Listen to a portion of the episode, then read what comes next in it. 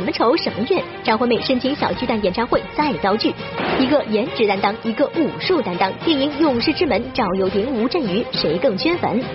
安以轩自曝吃货属性，横店邂逅为剩女证明。厉害了，范冰龙用各地方言出演莎士比亚戏剧。主创提前过年，老友集体诉苦。电影《我不是潘金莲》首映礼，月圆人团圆。杨洋新剧出演草莽英雄，搏命拍戏，同时释小龙。电影《长城》中，鹿晗居然是个受气包。张艺谋片场变怪兽，徐峥生发成笑柄。金星怒怼杨丽萍，蔡健雅控诉那英。独家盘点那些你不知道的真心话。杨紫走红惹争议，回击网络键盘侠。萌娃靠吃相征服百万网友，播报大调查独家揭秘，吃货小蛮一吃成名。更多内容尽在今天的每日文娱播报。大家好，这里是正在为您直播的每日文娱播报，我是陈静。看直播摇大奖，每天您都有摇到这些非常诱人的福利吗？那么今天呢，为大家准备的这个惊喜彩蛋仍然是电影《外公芳龄三十八》送出的纪念品一份，当然还有很多很好的其他的福利啊！盯着屏幕这个位置，一旦微豆先生蹦出来，您就可以摇奖了。好，节目一开始呢，首先来聊一聊张惠妹啊。话说张惠妹开演唱会啊，那真的不是一件容易的事情。你看别人开演演唱会呢，担心的是票房啊，担心的是这个上座率啊，甚至会担心不要忘了歌词就好。而张惠妹担心的是没有地方让她唱，这是怎么回事呢？近日，张惠妹申请二零一七年乌托邦二点零演唱会，再度遭到小巨蛋拒绝。为什么说在呢？因为张惠妹早在二零一五年就曾被小巨蛋拒绝过。已经开过一百多场演唱会的张惠妹，为何申请了演出场地却连番遭拒呢？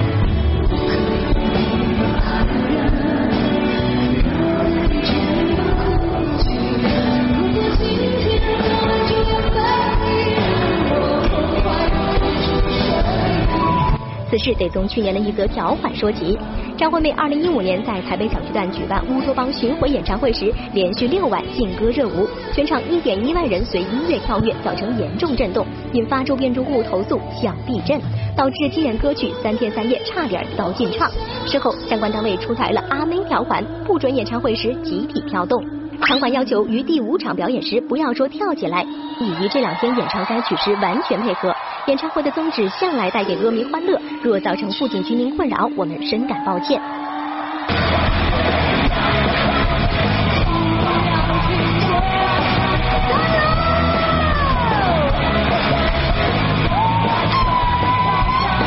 虽说当时有惊无险的保住了经典曲目，但是没过多久，张惠妹在台北的跨年演唱会时又一不小心嗨过了头，再遭周边住户投诉。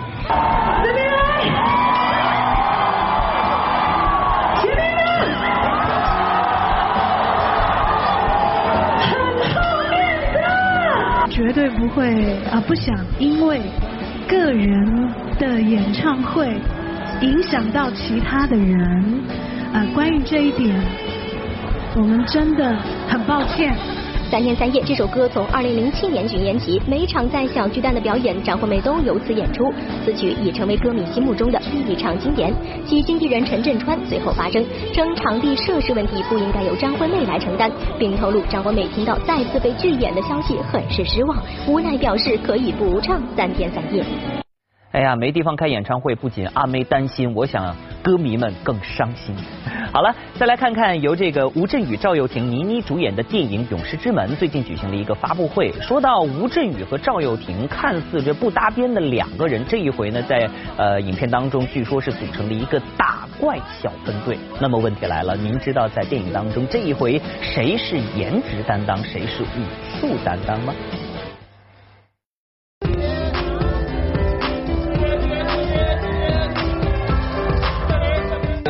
队里面，我们当然就是武打动作的担当。嗯，我就是这设计动作那个。一个是武术担当，一个是动作指导。在这部魔幻动作片《勇士之门》中，赵又廷和吴镇宇这两个看似不搭边的人，在戏里组成了打怪小分队，一起保护倪妮饰演的公主。吴镇宇用强大的魔法制服敌人，而承担了大部分动作戏的赵又廷却频频挨打。我在打的时候，其实我真的。对不起，我是真的有打肿他的手。这一次受了一个从艺从业以来最大的伤，最重的伤，拍拍着拍着把肋骨肋骨给拍断了。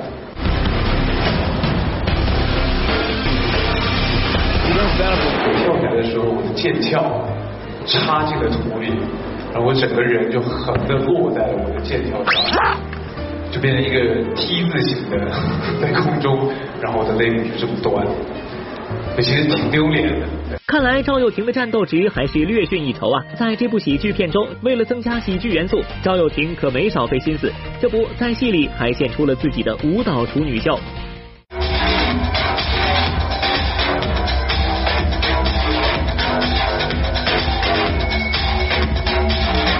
导演就突然说：“哎，我觉得你们应该可以跳跳舞，这样会蛮有趣的。”然后我们就说：“啊。”怎么？可是都没有排练啊，那怎么办呢？他说啊，我们给你找老师，自己只上了那两堂课，而且突然就莫名其妙要排了。因为那时候我记得好像应该是肋骨断的时候，所以其实还蛮惨的。播报点评：到底赵又廷绅士的外表下隐藏着什么呢？听听他的搭档怎么说吧。他的绅士又可以撇一点有绅士的，我觉得啊，幸亏他已经结婚了，不然就 就就就就大大事了。啊，看完这段采访，我想最百感交集的应该是高圆圆。好了，再来看看安以轩啊，最近呢，他和方中信主演的一部都市浪漫爱情电影《我是处女座》举行了发布会。那么面对播报记者采访的镜头呢，安以轩就曝光了自己的一个绰号，哦，是什么呢？恭喜你答错，但是你答对，你可以拿奖的哟。谢谢。在电影《我是处女座》中，安以轩饰演美食家叶小萌。不过，看着身材如此苗条的安以轩，小文怎么也无法把她和美食家联系在一起。不过，安以轩爆料，生活中自己就是一个十足的吃货，更是被朋友称为“横店邂逅”。我很爱吃，就大家都知道我是吃货来着嘛。现在已经是邂逅了，横横店邂逅，不是皇后，是邂逅，来两只公的线。蒸蟹的时候就会有比较有自己的方式，就不是什么水滚了就蒸，不行，对待每一只蟹都要用爱，对，要先刷它，然后用啤酒，纯啤酒蒸，然后蒸多长时间出来，然后姜，然后蒜末，都都要弄得很好，对。看来安以轩戏里戏外都是吃货。戏里安以轩不仅是美食家，感情生活也是相当丰富，既要和大叔谈情说爱，又要和小鲜肉虐恋。生活中，周遭朋友都纷纷结婚生子，三十六岁的安以轩成为人们口中的剩女。不过，安以轩仍旧不慌不忙，更要为剩女证明。所有的你觉得所谓的剩女，她条件都比别人好。现在你真的会拿出来聊的所谓的剩女，第一个她事业有成，长得又漂亮，又不像那个年龄的女生，只是大家替你着急，就是着急说你为什么那么好，你还不嫁？为什么会那么好，你为什么不结婚？播报点评：感情的事当然是自己觉得幸福最重要。以上是每日文娱播报上海站发回的报道。说到《仲夏夜之梦》，这可是莎士比亚戏剧的代表作之一啊。那么今年呢，恰好是莎翁逝世四百周年，于是导演林兆华就决定重排这部戏。播报记者呢，也特地来到了排练现场探班。呃，回来之后，记者跟我说，这绝对是一部别样的《仲夏夜之梦》。呃，听完帽子，听完帽子，我是替子白，我是我的情郎哥哥。我觉得我就是一个女孩。在莎士比亚逝世四百周年之际，林兆华导演重排其代表作《仲夏夜之梦》，只是他怎么会请相声演员出身的大潘出演呢？大潘演沙翁戏剧，您仿佛在逗我。我们原来认识的大潘可是这样的。你有结石啊？啊，那你拿给我看看。大哥，结石，拿给我看看。你你这这给人家看看呗。这怎么摇身一变演起了经典戏剧？我之前好歹也是中戏毕业的，毕业之后我跟大导也合作过两次，呃，一次是呃樱桃园，嗯，一次是故事新编，然后这次又能回来，然后再演莎士比亚，我我我觉得比较符合我，人家大导也觉得觉得我比较合适，因为这个。我挺民俗的，你知道吗？所以你负责的是民俗的部分。对，我我我我主要是负责俗。原来这是一部根据莎士比亚原作《仲夏夜之梦》改编的中国民俗喜剧。虽然导演林兆华不在现场，但几位演员绝对不负所托，将民俗文化进行到底。不信您看。大家都到齐了吧？来，波顿，帮我点点名。点什么名？是个虾，那底子上做齐了不就都齐了吗？东北话版本莎士比亚吗？对，这个 这个不光东北话版莎莎士比亚，还有那个陕西的秦腔什么的。他大舅、他二舅都是他舅，高桌子、底板凳都是木头，一头驴、两头驴都是牲口，走一步退一步等于没走。播报点评，让大众更容易接受，也是对经典的一种致敬。好，各位，如果您每天在看直播之余，还想跟着小文去各大呃文娱现场探班，看你喜欢的演员和歌手的话呢，别忘了关注一直播每日文娱播报。好了，现在呢，我们的微豆先生马上就要出来了，盯着屏幕这个位置吧，五、四、三、二、一，开始摇奖。欢迎回来，每日文播报继续为您直播，我是陈静啊。昨天呢，电影《我不是潘金莲》举办了首映礼啊，那不论是这个庞大的主创阵容，又或者是助阵嘉宾，真的可以说是声势浩大，看的人眼花缭乱。掌声欢迎！我不是潘金莲主创。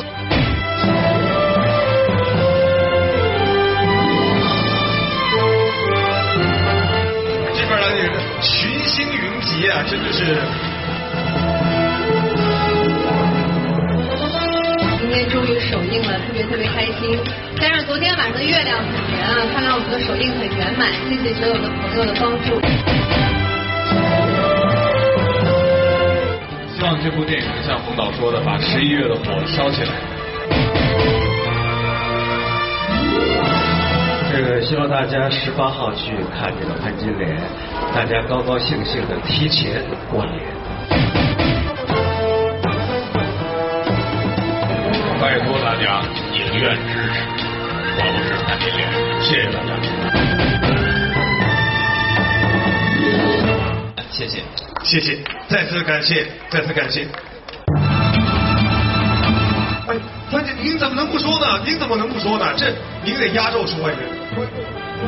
观众等电影开演了啊，抓紧时间啊，抓紧时间，抓紧时间哈！难怪全场都在惊呼，放眼望去全是影视圈重量级人物，这可忙坏了全国各大媒体的摄影师。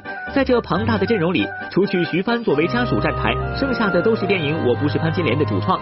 如果现在你就已经看得眼花缭乱了，那么接下来你更得睁大眼睛，因为接下来出场的助阵嘉宾阵容更强大。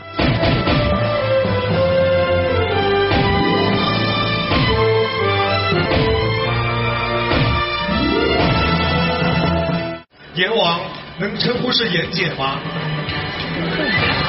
叫严嫂吧。严嫂，OK OK。怀着非常期待的心情来观看这部电影，看一看冯媛媛到底有多牛。哎呀，大卖大卖！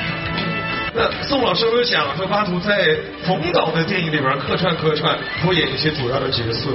呃，那个不敢想，没关系。颜颜值不过关，哪有哪有哪有？但是没整过容。我们不是什么票房的保障，票房的保障是这个冯导。见到冯小刚导演，冯小刚说说你说的一句话是什么？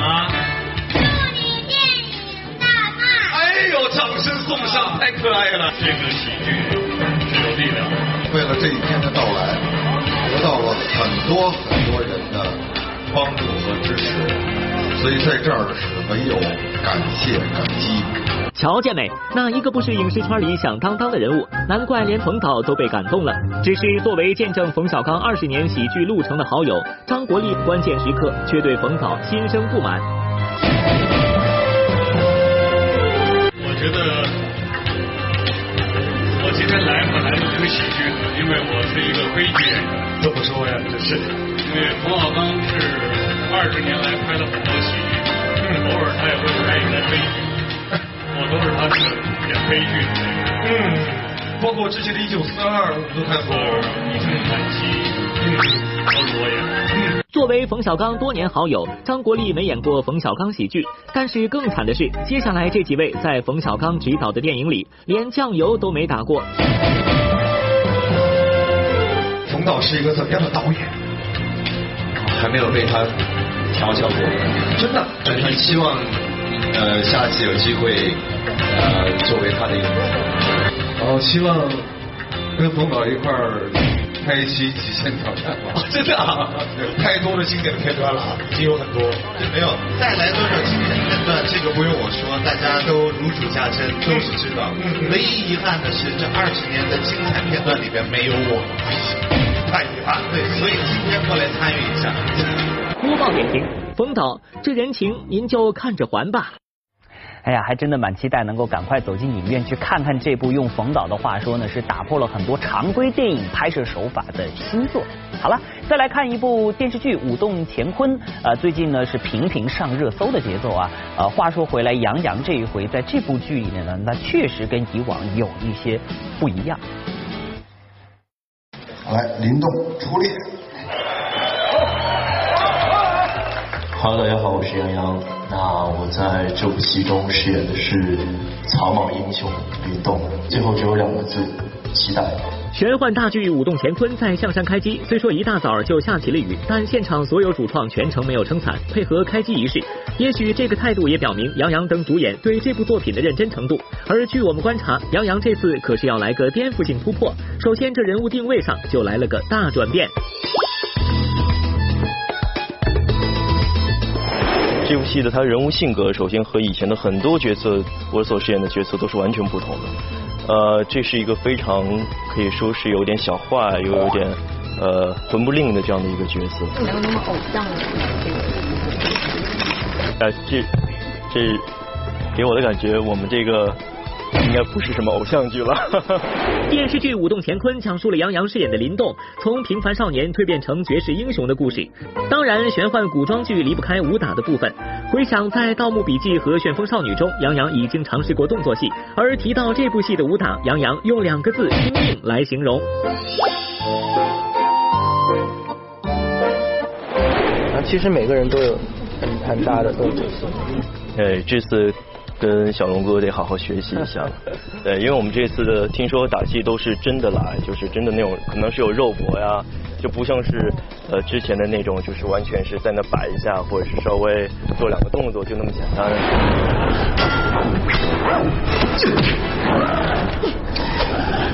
按说学舞蹈出身的杨洋身体柔韧性不错，拍打戏应该是得心应手，但其实当中的付出与困难，只有当事人才能体会。近日就有报道指出，杨洋出道八年，身上多处受伤，甚至去年拍戏的时候曾突发性耳聋。那时候是在拍《旋风少女》，呃，因为拍摄强度很大吧，那个时候呃自己的饮食也没有控制好，营养也没有跟上，突然间就是一边的耳朵就不怎么听得见了，对，还去医院检查是突发性耳聋。后来那个时候也是每天拍戏，拍到差不多半夜呃十二点去医院打个呃四五个小时的吊瓶，早上再睡三四个小时，对，这样紧接着就拍戏。播报点评：颜值之下，每个人的努力也不应该被忽视。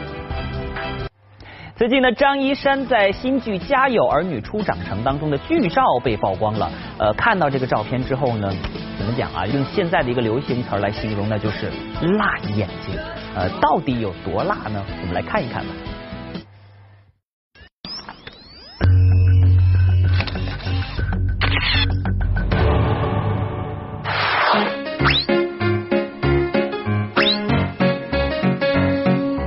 片中这位穿蓬蓬裙的人，你是否觉得眼熟呢？没错，他就是张一山。原来被称为《家有儿女》升级版的《家有儿女初长成》正在热拍，近日网上更是爆出了该剧的大批剧照，其中张一山的反串造型更是让不少人对这部剧充满期待。刘星这么多年经历了什么？很期待。天哪，这个画风我怎么觉得不太对味儿啊？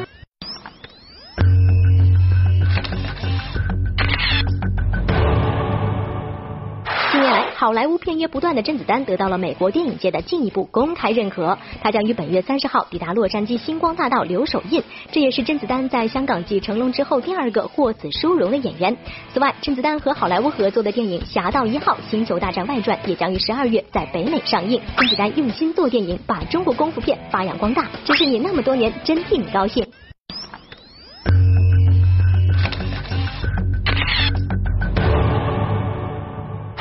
小爸爸》路遥知马力后，近日文章在职导筒的谍战剧《剃刀边缘》首曝长片花。据了解，该剧历经四个半月拍摄，由文章、马伊琍等人主演，讲述了在上世纪三十年代发生的谍战故事。他们在警察厅里安插的内线代号叫剃刀。那应该是条十足的大鱼。昨天呢，电影《长城》举办了发布会啊，张艺谋、鹿晗、黄轩、景甜、林更新五个小伙伴是齐齐亮相，开启了剧透模式。那现在呢，距离电影正式上映还有一个月的时间，呃，感觉张导此刻的心情是非常放松的。比如说，昨天呢，他就穿了一身非常潮的衣服出现在了现场，要说这在以往是不太常见的。我看到张导今天非常的潮，穿了一件这个夹克。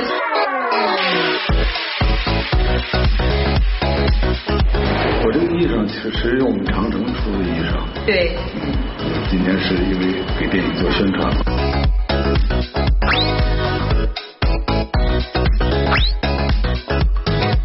密谋、鹿晗、黄轩、景甜等跨越年龄代沟的五个小伙伴为电影《长城》集结造势，现场解密了影片中熊、鹤、虎、鹰、鹿五支无影进军。五只神兵奇旅，融汇天地，各施所长。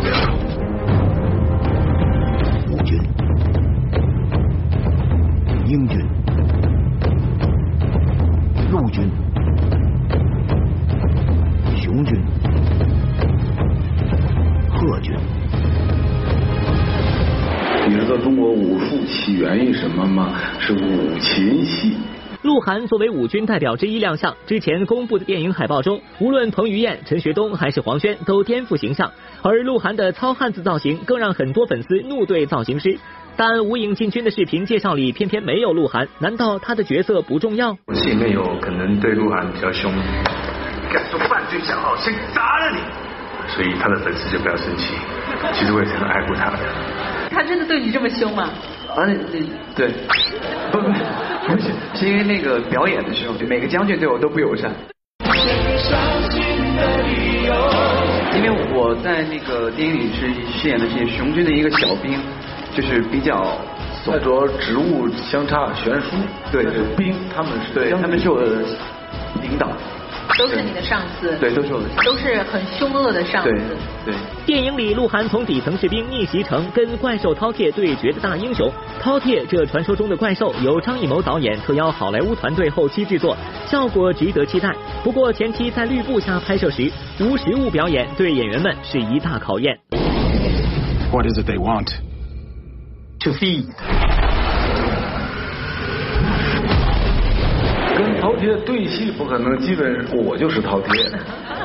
呃，因为只有我知道他长什么样，他现在到哪儿了，他是做的什么动作，就是哈哈哈，就是那种就很很很真实的，你就会觉得我们全部都对着绿布，然后就听着导演在讲，我们在想象，在想象，都是我在旁边说来啦。现在饕餮上来了，害怕，就是这样的不断的提示。播报点评：强烈要求剧组公开绿布下的拍摄花絮，那绝对是张艺谋演技上佳的证明。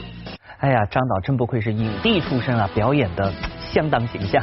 好了，呃，由北京人民艺术剧院和我们北京电视台文艺节目中心主办、美容云播报栏目承办的“我在仁义看话剧，我在文艺看仁义”的系列活动正在进行当中。那么最近呢，北京人艺的演员王帆就作为大师课的主讲人，走进了北京师范大学附属中学。我在仁义看话剧，我在仁义看话剧，我在仁义看话剧，我在仁义看话剧，我在文艺看仁义，我在文艺看仁义，我在文艺，我在文艺看仁义。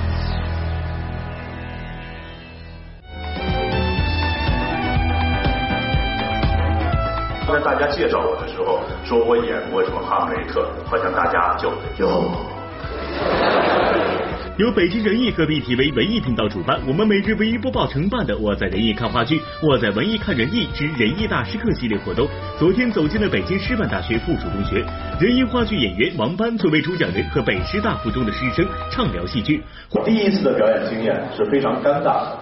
你准备的节目是什么呢？我说我要朗诵一首岳飞的《满江红》，怒发冲冠凭栏处，什么都不记得。脑子一片空白，但是呢，还赖在台上不下去，你懂吗？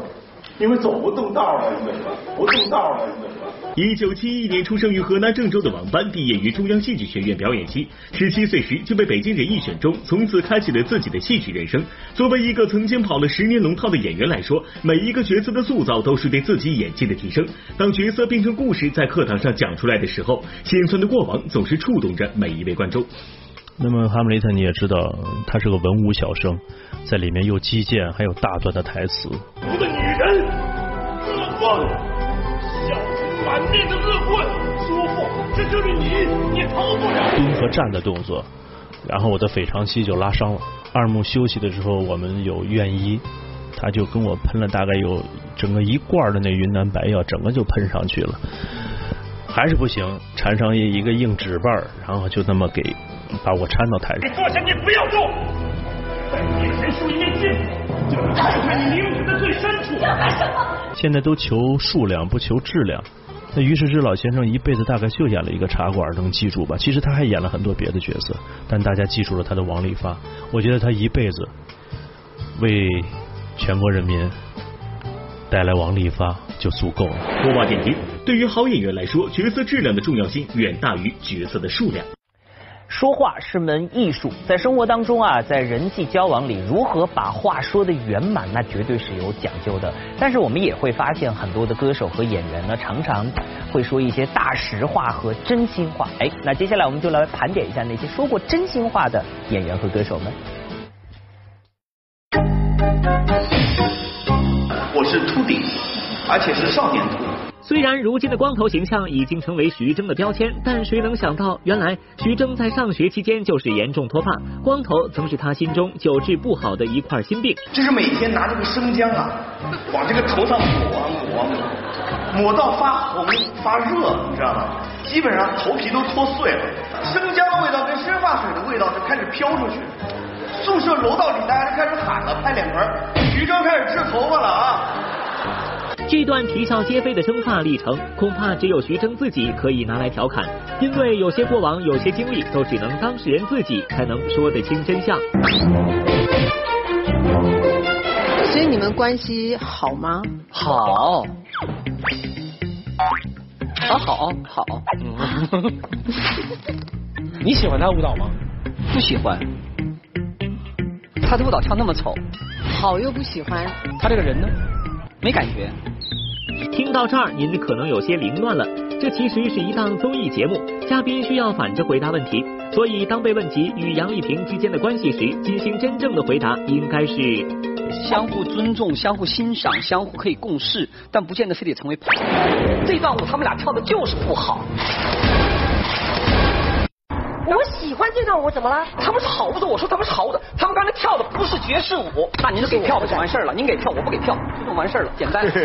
二零一三年，当时金星与杨丽萍一同担任某舞蹈选秀类节目的评委，不过因为一个选手的表现，他们俩意见不合，甚至拍桌争吵了起来。此后，有关这两位之间不和的传闻甚嚣尘上。时隔多年后，金星首度回应，两人性格虽然不合，但他还是非常欣赏杨丽萍在舞蹈上的成就。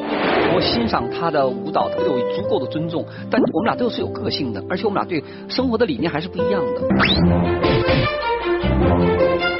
恐怕外界对于梁朝伟的所有好奇，都只能通过刘嘉玲来求证。就在此前的一档真人秀节目中，刘嘉玲开启了吐槽老公模式。原来生活中的梁朝伟也是一心只读好剧本，两耳不闻家务事。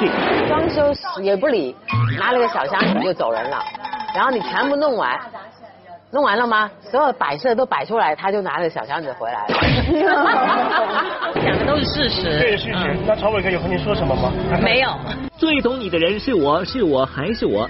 有时如果最了解你的是多年老友，而他又如此能说会道，那么恐怕你的那些小秘密就不幸成为隔天网络上的头版头条了。酒吧老板娘那英爱喝酒早已不是什么秘密，只是想不到就连录歌的时候，那英也不忘小酌，这让身为唱片制作人的蔡健雅很是头疼，甚至在自己的演唱会上都要控诉这位老友。然后永远就是那种，OK，我们开始要工作的时候就 OK，娜姐我们可以开始了，娜姐，娜姐，娜姐，娜姐不见了，娜姐去跟阿妹聊天。然后再过不久了，然后你又说，哎，你去喝酒吧。其实我真的不是在寻欢作乐，我就是为了要找到那状态，然后回来去录音。我是陈静。最近呢，演员杨紫的日子好像又有点不好过啊！你看她在这个呃热播剧《诛仙青云志》当中饰演的女主角陆雪琪啊，被网友们批太丑。随后呢，在微博上跟好朋友张一山互动，又被网友骂蹭热度。哇，这大大小小的非议一来，让一贯是在我们面前乐开花的杨紫啊忍无可忍，于是他选择了直接回应网络键盘侠。我希望每个人都可以少些指责，多些温暖。我不玻璃心，但我也会伤心。爱我的人，我会继续努力；不爱我的人，请远离我的生活。愿每个人都可以阳光善良。要说起来，最近杨紫的日子的确不太平。先是在热播剧《诛仙青云志》中饰演女主角陆雪琪，被网友批太丑；又因为跟好友张一山互动，被骂蹭热度。就连微博感慨一下，也被键盘侠们黑成虚伪矫情的白莲花。如果你连这点委屈都受不了，就趁早滚出娱娱乐圈。你好烦，张一山一火你也想火？这一系列非议和咒骂惹来杨紫霸气的回应：出口伤人前，先问问自己是个什么样的人。看到这儿，小文想问：这还是我认识的那个杨紫吗？骂我的人太多了，我一刷评论全都是骂我的人。用“人红是非多”这句话来形容杨紫最恰当不过了。自从那个《家有儿女》中可爱的小雪出落成大姑娘之后，小文就发现大大小小的负面消息一直伴随着杨紫。有人说她胖，有人说她丑，更有人说她和其他小花闹不和。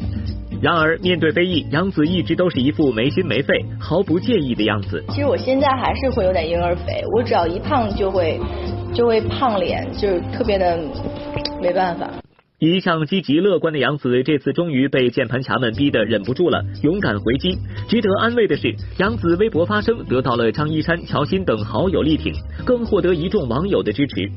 不要在乎那些不需要你在乎的人和事，在乎在乎我们这些爱你的人，好不好？我们想让你开心点，幸福点。你认识他吗？键盘侠。爱你的人会继续爱你，不爱你的人何必搭理？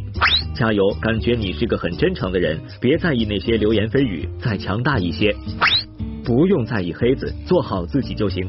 最重要就是用演技征服观众。如今的演员一举一动越来越小心翼翼，有时甚至胆战心惊，生怕一个疏漏就被网友们黑得体无完肤，简直就是大写的无奈。对于这些所谓的键盘侠们，小文真是越来越不懂了。他们无视人类社会本该有的尊重和善意。如今，越来越多的演员、歌手由于不堪辱骂，干脆关闭了微博评论。在键盘侠们无处可喷的同时，博主也失去了跟网友真诚互动的平台。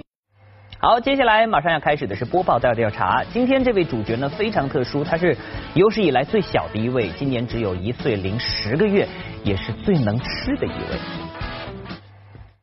萌娃小蛮靠吃相征服百万网友，都知都有，为食物使出浑身解数。播报大调查，吃货小蛮精彩马上呈现。如今自称吃货的人不少，却没人能像小蛮一样吃到红遍网络，并荣登年龄最小网红的宝座。目前他不仅已经轻松俘获一百多万的粉丝，粉丝更是遍布世界。而他走红的秘诀，仅仅一味爱吃饭。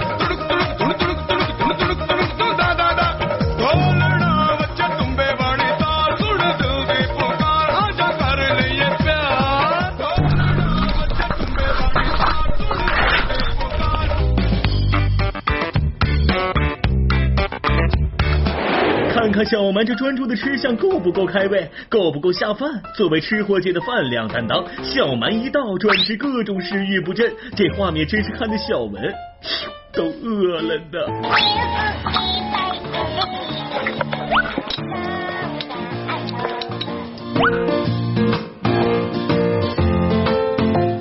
太萌了，太可爱了。看他吃饭觉得特别香，特别励志，感觉他就是不挑食嘛，不挑食，什么都吃的特别好，特别香，然后也特别有规矩，不带那个小围嘴他是不吃的。哎呀，就恨不得把自己手都吃了，面条就着手指甲盖吃，太棒了。喂，这宝贝儿，我收收他做我们家儿媳妇，养得起吗？这个嘴就不能停。即使黄晓明出马，也仍然影响不了他对食物的热忱。小蛮。来，小蛮看前面，不要看后面那些吃的。小蛮能给个面子，小蛮先看一下不？小蛮，小蛮，我求你，能不能不吃了？不行，他说不行。看到这儿，小文我已经迫不及待的想要亲自会会这位小朋友了。话说，不在餐桌前的小文原来是风一样的女汉子一枚呀！小文我这刚一见面就受到了深深的打击。你好，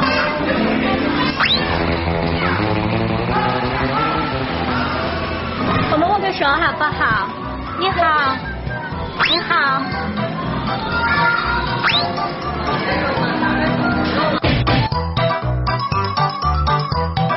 你最喜欢吃什么呀？肉。肉啊。小蛮跟阿姨说句话好吗？好不好？怪我忽略了一个不到两岁的小孩是根本没办法停下来好好聊天的。看来小薇我不使出必杀技是不行呀。请问小蛮看到了什么？答案 A 西兰花，答案 B 面条，答案 C 他自己。没错，就是他自己。肉肉肉肉肉肉。可是我肉肉。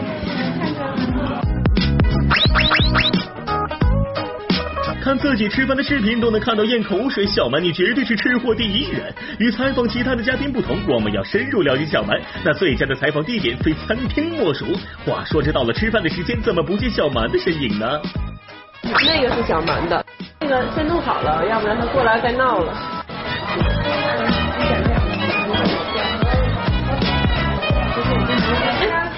可以过来了。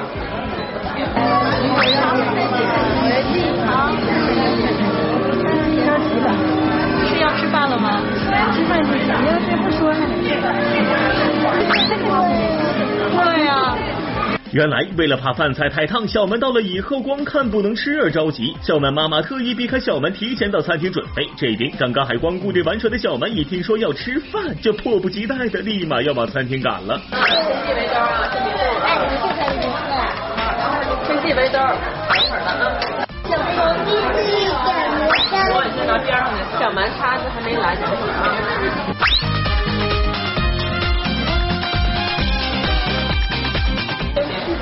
等会儿啊，小蛮，你那勺还没来呢。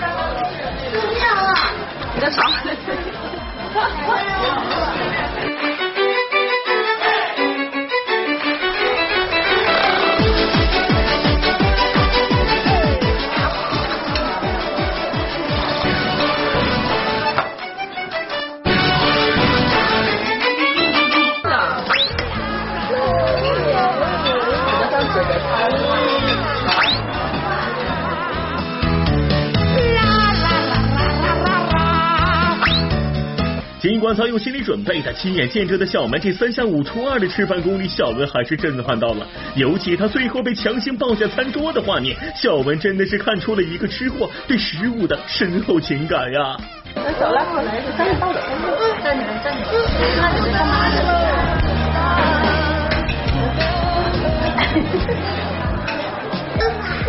是有点，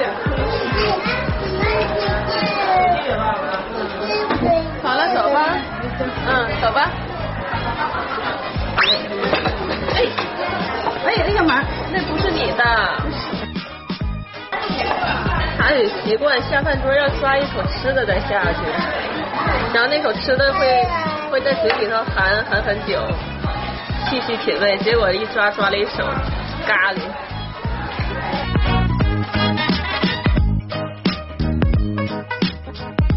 是不能